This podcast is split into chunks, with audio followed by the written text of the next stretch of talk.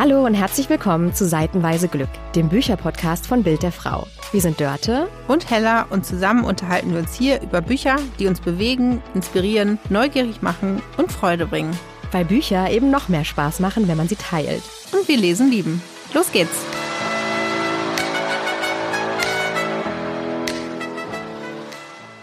Alle ZuhörerInnen von Seitenweise Glück, eine neue Folge. Hallo liebe Dörte, hier ha. im Podcaststudio. Hallo liebe Hella. du bist ganz aufgeregt, merke ja, ich. Ich will loslegen. Wir äh, wollten nochmal Hallo sagen an alle, die jetzt erst den Weg zu unserem Podcast gefunden haben. Wenn ihr diese Folge durchgehört habt und äh, immer noch Lust auf weitere Folgen habt, dann hört euch doch mal an, was wir schon alles hochgeladen haben. Viel Spaß dabei. Und jetzt geht's los mit einer neuen Folge. Und Dörte, erzählt doch mal, worum es geht. Ja, wir widmen uns in dieser Folge Krimi-Autorinnen, äh, beziehungsweise um genauer zu sein, einem Krimi-Autor Sebastian Fitzek und einer Krimi-Autorin Nele Neuhaus, die für ihre spannenden Bücher bekannt sind und die aber einfach mal was anderes geschrieben haben. Von Nele Neuhaus lesen wir den ersten Teil einer Trilogie. Sommer der Wahrheit nennt sich das Buch. Und von Sebastian Fitzek, Elternabend, kein Thriller, mit dem Untertitel, auch wenn der Titel nach Horror klingt. äh, kommen wir, kommen wir auch zu, ja. äh, warum das vielleicht so sein könnte. Ich habe ja noch nie einen Elternabend mitgemacht, aber... Ich hatte schon ein paar Mal die Freude. Nach diesem Buch möchte ich den Titel unterschreiben. genau, aber da kommen wir noch zu.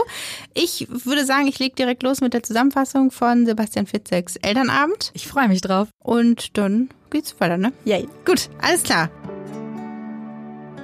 Wir begleiten Sascha Nebel, der gerade dabei ist, ein SUV zu klauen. Und das gelingt ihm nicht so richtig, denn dann taucht eine Frau auf, er nennt sie dann Wilma, mit einem Baseballschläger und sie fängt an, fröhlich auf diesem SUV rumzuhämmern und das Ding äh, kaputt zu schlagen mit aller Kraft.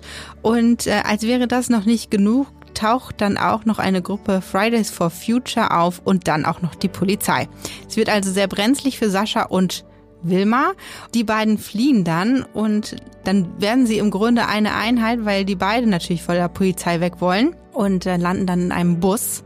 Da steigen sie einfach ein, wissen nicht, wohin es geht und landen dann auf einer Insel, nämlich auf einem ja, etwas besonderen Elternabend, denn die beiden sind plötzlich Lutz und Christine Schmolke, die Eltern des Problemjungen Hector. Und ähm, auf dieser Insel findet also ein Elternabend mit Übernachtung an allerlei weirden Aktivitäten äh, statt. Ja, und die beiden müssen natürlich irgendwie in ihren Rollen bleiben. Und währenddessen ist natürlich die Polizei auf den Plan gerufen und versucht jetzt natürlich auch den Sascha zu finden. Ja. Und äh, irgendwann treffen sich alle und es wird äh, ja turbulent und ein, ein wirklich ganz skurriler Elternabend, den Sebastian Fitzek da beschreibt. Ja, und ich finde auch nicht nur der, ne? Es fängt ja schon, hat man ja vielleicht gerade rausgehört, sehr skurril an. Da sitzt jemand im SUV, versucht den gerade zu knacken, dann kommt eine Frau und trümmert mit dem Baseballschläger. Also, also es fängt schon einmal, denkt sich, huch, was ist denn hier los? Und ich finde, die Skurrilität steigert sich bis zu einem bestimmten Punkt. Da kommen wir vielleicht gleich nochmal zu. Eigentlich permanent, ne? In diesem Buch weil sie steigen in den Bus und dann sagt jemand zu ihnen, ach, Herr und Frau Schmolke, schön, dass Sie ja doch noch kommen können. Und dann stellen sie plötzlich fest, sie sagen einfach mal ja. Und dann rutschen sie da rein und sind plötzlich diese Eltern, weil sie gar nicht anders können, als sich als die auszugeben. Ne? Und müssen ja auch nach und nach erstmal rausfinden, wer sie plötzlich sind, weil die dann natürlich auch in Unterhaltung äh, verwickelt sind und ja gar nicht wissen, was machen sie von Beruf, also was für ein Kind im Sinne von, haben sie eine Tochter, haben sie einen Sohn. Dann wird auch ziemlich schnell klar, auf diesem Elternamt muss ein Vorfall diskutiert werden, in dem Hector beteiligt ist und die haben natürlich überhaupt keine Ahnung. Ich finde, super skurril wird es dann auch noch. Also stellt sich dann natürlich irgendwann raus, dass Sascha ein ähm, Arzt ist und er soll dann eben auch einen anderen äh, Vater untersuchen und er hat natürlich überhaupt keine Ahnung und dann immer so Anspielungen und wie dann auch plötzlich andere Eltern miteinander irgendwie verwoben sind. Also wirklich total skurril auf jeden Fall. Ja, das finde ich auch. Und vor allen Dingen, also nicht Sascha ist Arzt, sondern die, der Herr Schmolke, als der er sich ja, ausgibt. Ne? Genau. Also so, Lutz. genau. Und dann wird er angesprochen von jemandem, ob er ihn mal, ja, letztendlich stellt sich raus, wo er ihn dann untersuchen soll. So, also ich finde, es sind schon sehr, sehr viele skurrile Situationen, die sich da so aneinander reihen. Ja. Ne? Bist du da gut durchgekommen oder musstest du dich da erstmal einfühlen? Ich musste mich tatsächlich erstmal einfühlen, weil bis ich tatsächlich auch verstanden habe, okay, die, das könnte er sein, das könnte sie sein oder vielleicht doch nicht und welche Elternteile sind jetzt mit welchen verwoben, weil, und das, das Thema haben wir schon öfter gehabt, sehr viele Protagonisten, Protagonistinnen in einem Buch äh, sind ja nicht unbedingt äh, vorteilhaft. Also mhm. ich finde, man muss dann immer nochmal zurückblättern, ah, wer war jetzt das, in welcher Beziehung stehen jetzt diese Personen zueinander. Ich finde, weniger ist mehr bei Büchern, wenn es um Charaktere geht. Und hier war das auch so, wobei man natürlich auf einem Elternabend ähm, per se viele Leute natürlich auch hat. Und dann stellt sich auch raus, dass die Kinder auch auf dieser Insel sind, eben die machen gerade andere Aktivitäten. Und das, das Thema bedingt natürlich wahnsinnig viele Leute so. Ja, das stimmt. Ähm, aber klar, man muss sich da erstmal zurechtfinden. Ich habe mich zwischendurch gefragt, ob es mir ähm, zu skurril ist tatsächlich, mhm. weil ja natürlich irgendwie du denkst so, ach Gott, eine skurrile Situation überstanden. Jetzt kann man sich mal zurücklehnen, jetzt kann man mal ein bisschen durchatmen. Nein, bam, bam, bam, kommen die ja. nächsten da hat der echt alles reingepackt an. Also jeder, der sich zu Wort meldet, kommt mit irgendeinem anderen Wahnsinn ja. eigentlich gefühlt. Ne? Ja. Ganz egal, ob das jetzt die Lehrer und die Pädagoginnen sind, die ja. sich da Mühe geben, dass alle einen schönen Elternabend haben. Da war ich ja eh so erschrocken drüber, dass es sowas gibt. Überhaupt die Idee, über Nacht irgendwo hinzufahren ja. mit anderen und dann nicht nur zwei Stunden zusammenzusitzen, sondern äh, da irgendwie einen Abend miteinander zu verbringen, die Nacht und auch noch den Morgen. Als ich dann rausstellte, sie haben das so geplant, weil die Kinder dort auch auf Klassenreise auf dieser Insel sind, dachte ich, naja, okay, kann man wahrscheinlich machen. Aber also man merkt schon, es sind sehr viele extreme Typen. Ne? Die Lehrerin schlägt vor, wir lernen uns jetzt kennen mit Antanzen, wo ich dachte, oh mein Gott, da müssen ja 80 Prozent der Leute erstmal aus ihrer Komfortzone sehr weit raus. Und ob das was bringt, äh, weiß man ja auch nicht so richtig. Der nächste ähm, kommt dann mit, äh, genau, die, die Caterer ja. sind eigentlich vegetarisch und essen heimlich Würstchen ja, und so. Das war also, also dieses Antanzen nochmal, ne? Ich finde, es hat mich, ich habe ja schon gesagt, Elternabend habe ich keine Erfahrung, aber ähm, ich habe ein bisschen Erfahrung mit so Teambuilding-Sachen. Äh, mhm. Und ähm, ich habe mich auch mal wiedergefunden als Schaf auf einer Herde. Äh, mal ist schon ein bisschen her, aber ich war direkt wieder in so einer Situation, dachte so, Weißt du noch, Hella, wie das war, als du ein Schaf sein musstest im Hamburger Stadtpark? Es war grausam und ja, es war wirklich grausam. Ich glaube auch noch, man musste die Augen zumachen und so. Ja, ähm, also ich, long story short, es hat uns als Team nicht näher gebracht. Nee. Ähm, und so stelle ich mir vor, so ein unangenehmes Gefühl muss das sein. Mhm. Ja, ich glaube auch. Also das war einfach, der Protagonist wird ja auch als sehr flapsiger Typ, mhm. sehr scharf und auch kritisch analysierend beschrieben, finde ich. Ist aus der Ich-Perspektive geschrieben. Deswegen kommt einfach nochmal sein Blick auf all das nochmal mehr raus. Äh, und er ist dann natürlich sofort überhaupt nicht drin und kann ihm gar nichts abgewinnen. Also das ist halt auch nochmal diese Extremposition mhm. von, oh mein Gott, wo bin ich denn hier? Das hat nicht jeder. Es gibt ja auch Leute, die da eine gewisse Offenheit für mitbringen zum Beispiel. Aber die Tatsache, dass halt sozusagen das Ganze auch aus seiner Perspektive geschrieben ist und wir auch einfach immer seine Interpretation der Situation und der Menschen um ihn herum mitbekommen, wird das natürlich auch noch ein bisschen verschärft und noch ein bisschen skurriler. Vor allen Dingen, weil der Sascha, hm. aka Lutz, wie auch immer, also Sascha, der, der das Auto äh, klauen wollte, ja auch noch ein kleines Geheimnis in ja. sich trägt. Ne? Und das ist für mich ein ganz spannender Twist geworden in diesem Buch. Also mir ging es bis dahin so ein bisschen wie dir, dass mich das amüsiert hat und ich das gut weglesen konnte und ich das auch spannend fand und mich gefragt habe, wie entwickelt sich das, wo entwickeln sich die Figuren hin. Aber so richtig interessant ist der Protagonist geworden ja. an der Stelle, wo er uns wirklich erzählt, was mit ihm los ist. Man hört vorher schon raus, sein Leben ist nicht so verlaufen, wie er das wollte. Natürlich ist er nicht gerne Kleinkrimineller geworden und so. Ähm, aber es gibt einen Punkt, wo klar wird, was er eigentlich vorhat und was er eigentlich für eine Last und was er eigentlich für ein mhm. unglaublich schweres Schicksal mit sich rumträgt. Also ich finde, man kann es durchaus sagen, ne? es geht auch äh, ums Thema Suizid, vielleicht auch da eine kleine Triggerwarnung, schreibt Sebastian Fitzek auch vorne in seinem Buch, dass es auch einfach ernste Themen sind. Und ab der Stelle und die ist relativ weit hinten im Buch. Ich glaube, es ist irgendwie auf den äh, 180 oder sowas, glaube ich. Erst nimmt es noch mal ein bisschen ja. mehr Fahrt auf und ist noch mal neuer, finde ich, spannender und auch ein bisschen ernsterer Kontext.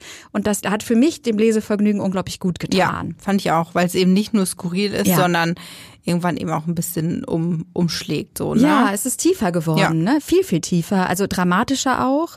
Aber man versteht einfach auch seine Perspektive und auch seinen Sarkasmus noch ein bisschen besser. Und es, also es, vieles wird in Perspektive gerückt durch diese zwei, drei mhm. Sätze, mhm. die wir da mehr erfahren über den Protagonisten, über den Sascha und was ihn antreibt. Und, mhm. das muss man ja auch sagen, äh, da verraten wir jetzt nicht zu viel, aber ich möchte sagen, für Hector, für ja. den Jungen, ist das ja total gut, dass die beiden auf der Insel landen. Ja, auf jeden Fall, ne? ja. ne? weil sie ihre eigene Erfahrung mitbringen und da nochmal auch eine andere Perspektive genau. beleuchten können ne? für das genau. Leben dieses Jungen. Ja. Wir haben äh, Sebastian Fitzek noch gefragt, warum er denn dieses Mal keinen Thriller geschrieben hat, sondern ein komödiantisches Buch.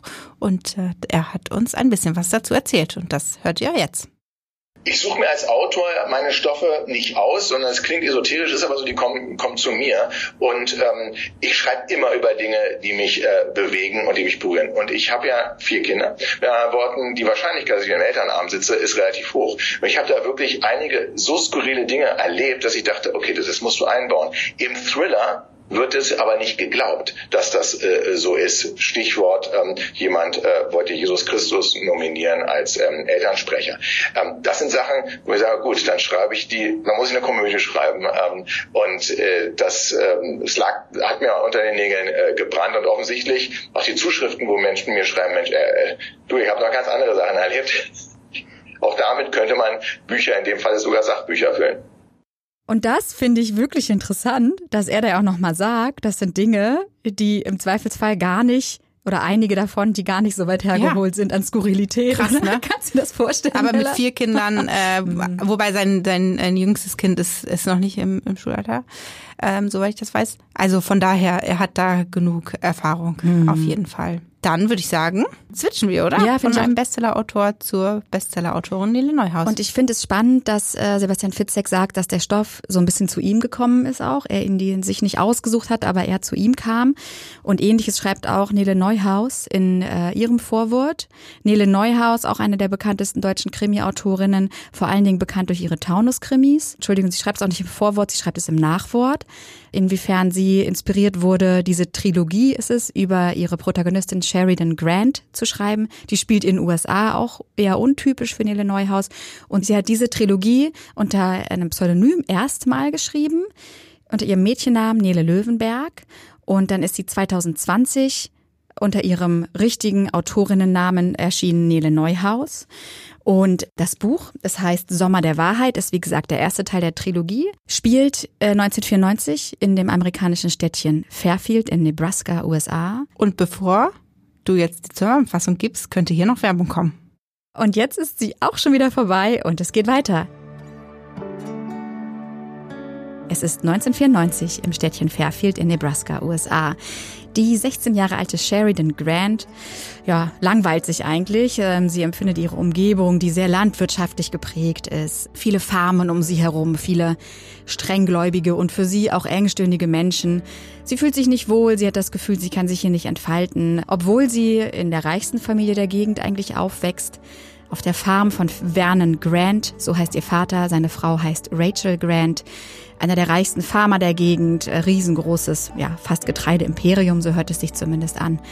Sie wächst dort auf, wurde adoptiert mit zwei Jahren, das weiß sie, viel mehr weiß sie nicht über ihre Vergangenheit, aber sie fühlt sich auch nicht wohl in der Familie, auch weil ihre Stiefmutter Rachel Grant ihr sehr stark zu spüren gibt, dass sie nicht zur Familie gehört und das zwar ja, auf sehr gemeine Art und Weise. Sheridan fängt an zu recherchieren, auch aus dem Gefühl heraus, dass sie sich fehl am Platze fühlt, dass sie in diese Welt nicht gehört. Und sie kommt einem ganz großen Geheimnis auf die Spur. Und nicht nur das, sie kommt sich auch selbst auf die Spur in diesen zwei Sommern, über die sich das Buch erstreckt. Sie entdeckt ihre Sexualität und langsam auch ihre Vergangenheit und ein ganz, ganz großes Geheimnis, das noch eine große Rolle spielen wird, auch in den weiteren Büchern dieser Trilogie, die dann äh, nach und nach erschienen sind. Genau, Hella. Was ich mir erstmal gefragt habe, als ich das Buch gelesen habe, normalerweise, wenn wir was aus Reihen lesen, lesen wir eigentlich immer den aktuellsten Teil, ne? Warum haben wir jetzt da eigentlich für den ersten Teil entschieden? Das weiß ich gar nicht mehr genau. War das eine bewusste Entscheidung oder war das einfach? Das weiß ich auch gar nicht mehr. Ich glaube, wir hatten einfach Lust, mal den ersten Band zu lesen. Ja. Und der ist ja jetzt auch noch gar nicht so alt. Ähm, das ist ja 2020. 2020. Genau. 2021 dann der zweite Teil, wo so. klar wird, wir begleiten Sheridan mhm. Grant auf ihrem Weg weiter und 2023 im Frühjahr der dritte Teil. Das genau. heißt vielleicht, die, diese Trilogie ist abgeschlossen vorhanden und ich glaube, wir haben uns gedacht, wenn es nur drei Teile ist und jetzt ja. nicht Folge neun, dann fangen wir mit dem ersten an. Was genau. ja auch Sinn macht. Genau. So, ne? Oft ist ja auch so, dass die, wenn wir jetzt über ein Buch sprechen, wo schon der neunte Teil zum Beispiel erschienen ist, ist ja der erste viel, viel länger schon her.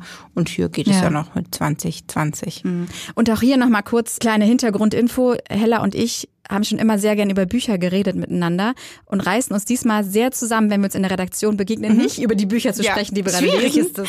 ja, unser Deal ist so ein bisschen, wir lesen die, legen fest, was wir lesen, aber sagen mehr nicht dazu, damit wir uns gegenseitig überraschen können mit dem, wie wir Bücher lesen und empfinden, äh, quasi live vor dem Mikro. Ja, Hella, dann erzähl doch mal, ich bin in der Tat gespannt. Wie war dieses Leseerlebnis für dich? Also es, es gibt zwei, zwei Punkte. Ja, also einmal das Amerika der 90er Jahre.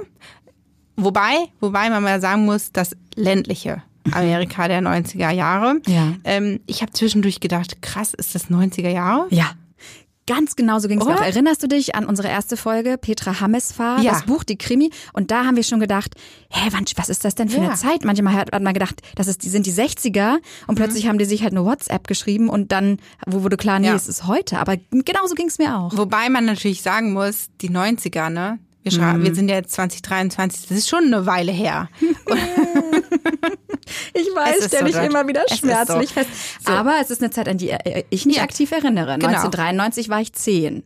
Also nur sechs Jahre jünger als äh, Sheridan Grant in dem Roman. Trotzdem wirkt es so, weil es irgendwie so angestaubt ist und die auf dieser Farm ja noch äh, ja nach allen Traditionen auch leben. Das wird ja dann auch später klar, als ähm, Sheridan dann in einem Musical mitspielt und da auch die Musik dazu beigesteuert hat und dann äh, dieses Musical verhindert werden soll und ähm, eben dann wird ja klar, das hat was Persönliches, warum das verwendet wird, aber es werden da ja auch so Argumente angebracht, dass es eben äh, ja zu, zu freizügig, äh, also ja. im Sinne von die, die, die Thematik, das kann man auch nicht machen und so.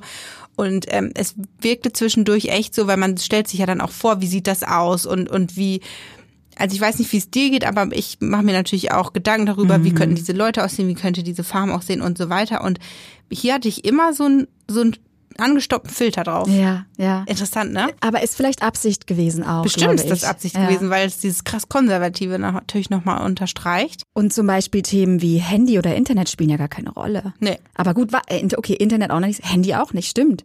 Das ist ja wirklich ja. schon lange krass. ja, ja, also Kommunikation sowieso ein großes Problem mm. in dieser Familie auch. Mm. Genau, das war das eine, aber es ging dir dann ja genauso. Ja, ja.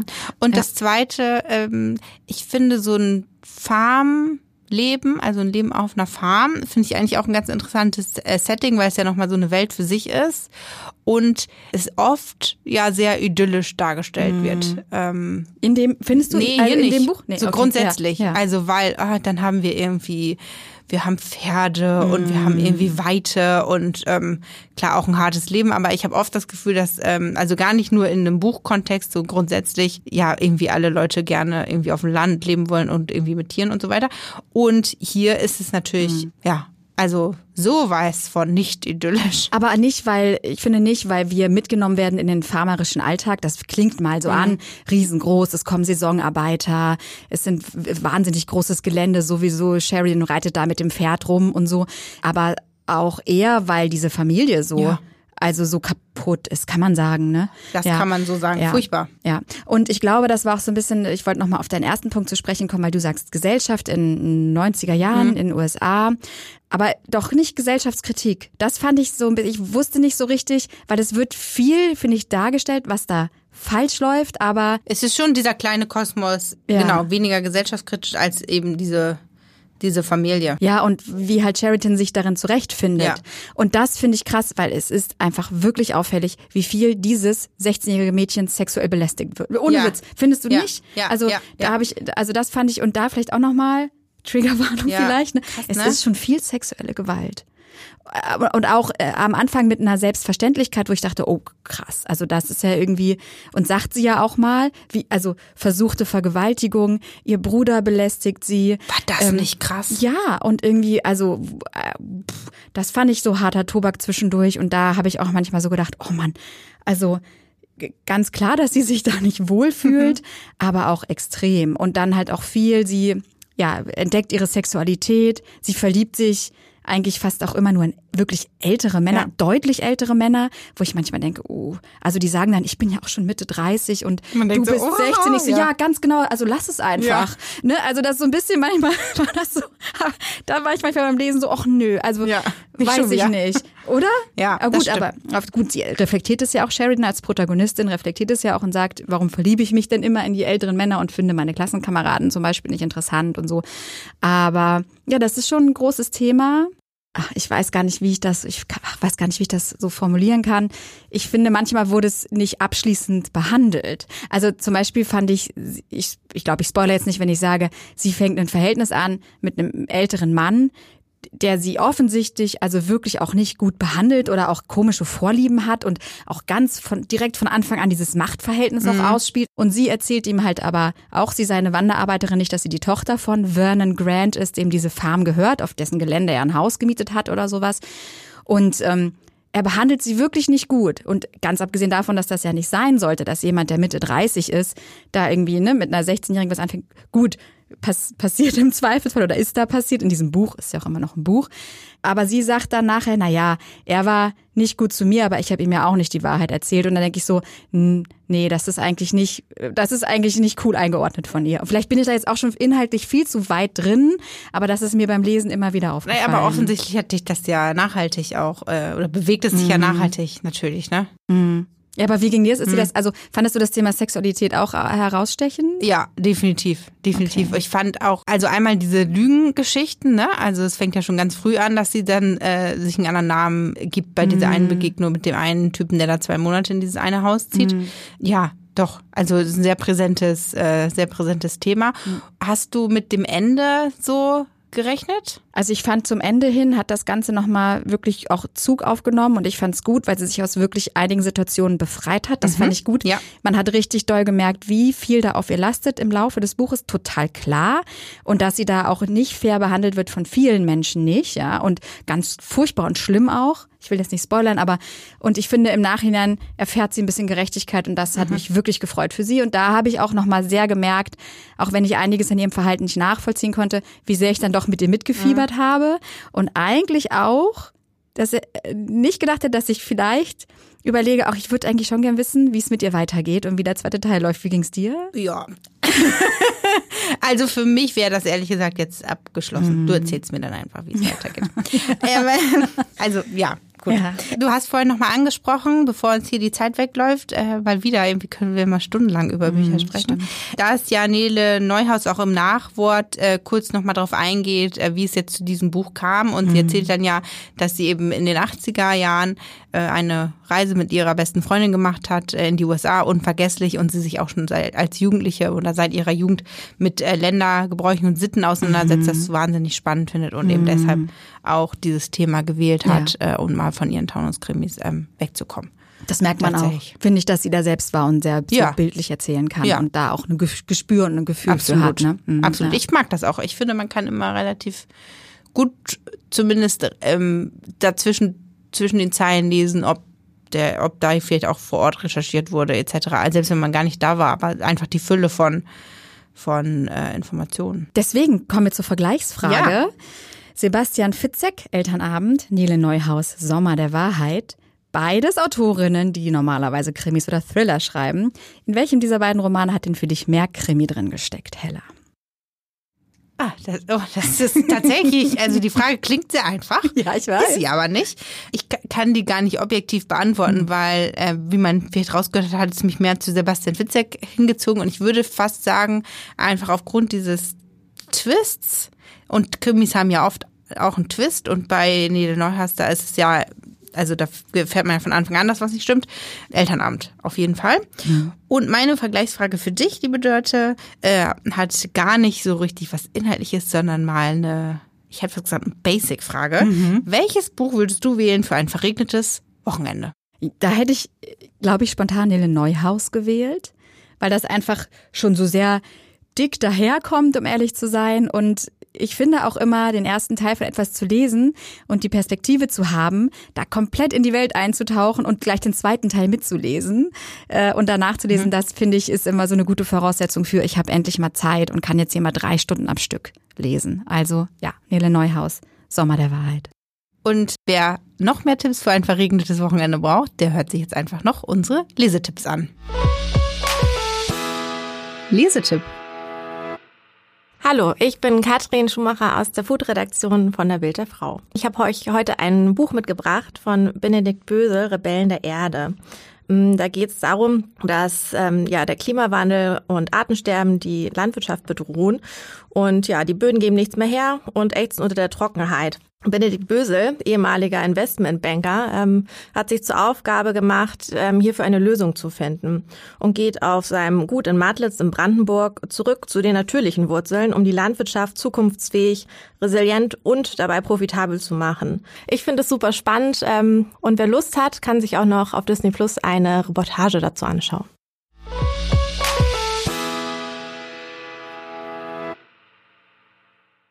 Bin Tijan Onaran, ich bin Unternehmerin und Investorin und neue Löwin bei Höhle der Löwen. Ich empfehle How to Own the Room und das ist von der Autorin Vive Grosskopf. Dieses äh, gibt es auf Englisch und auf Deutsch. In der deutschen Ausgabe habe ich ein Vorwort äh, dazu gesteuert. Ich empfehle es deswegen, weil das all die Themen rundum wie stehe ich eigentlich zu mir? Wann kann ich meine Stimme erheben? Wie lerne ich auch zu anderen zu präsentieren? Wie lerne ich zu verhandeln?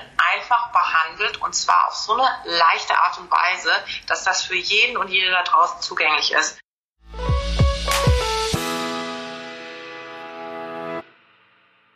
Äh, Tijan Unaran ist ja auch eine coole Frau, cooles Buch bestimmt auch. Ähm, mal reinlesen auf jeden Fall. Und gerade aktuell, ne, bei der aktuellen Hülle der Löwen Staffel. Genau, jetzt auch als äh, Löwen dabei. Cool. Ja, ich bin gespannt, ich freue mich. Liebe Hella, wir können natürlich aber leider nicht direkt anfangen, die Lesetipps zu lesen. Wir sitzen nämlich gerade an den Büchern für die nächste Folge, die da wären.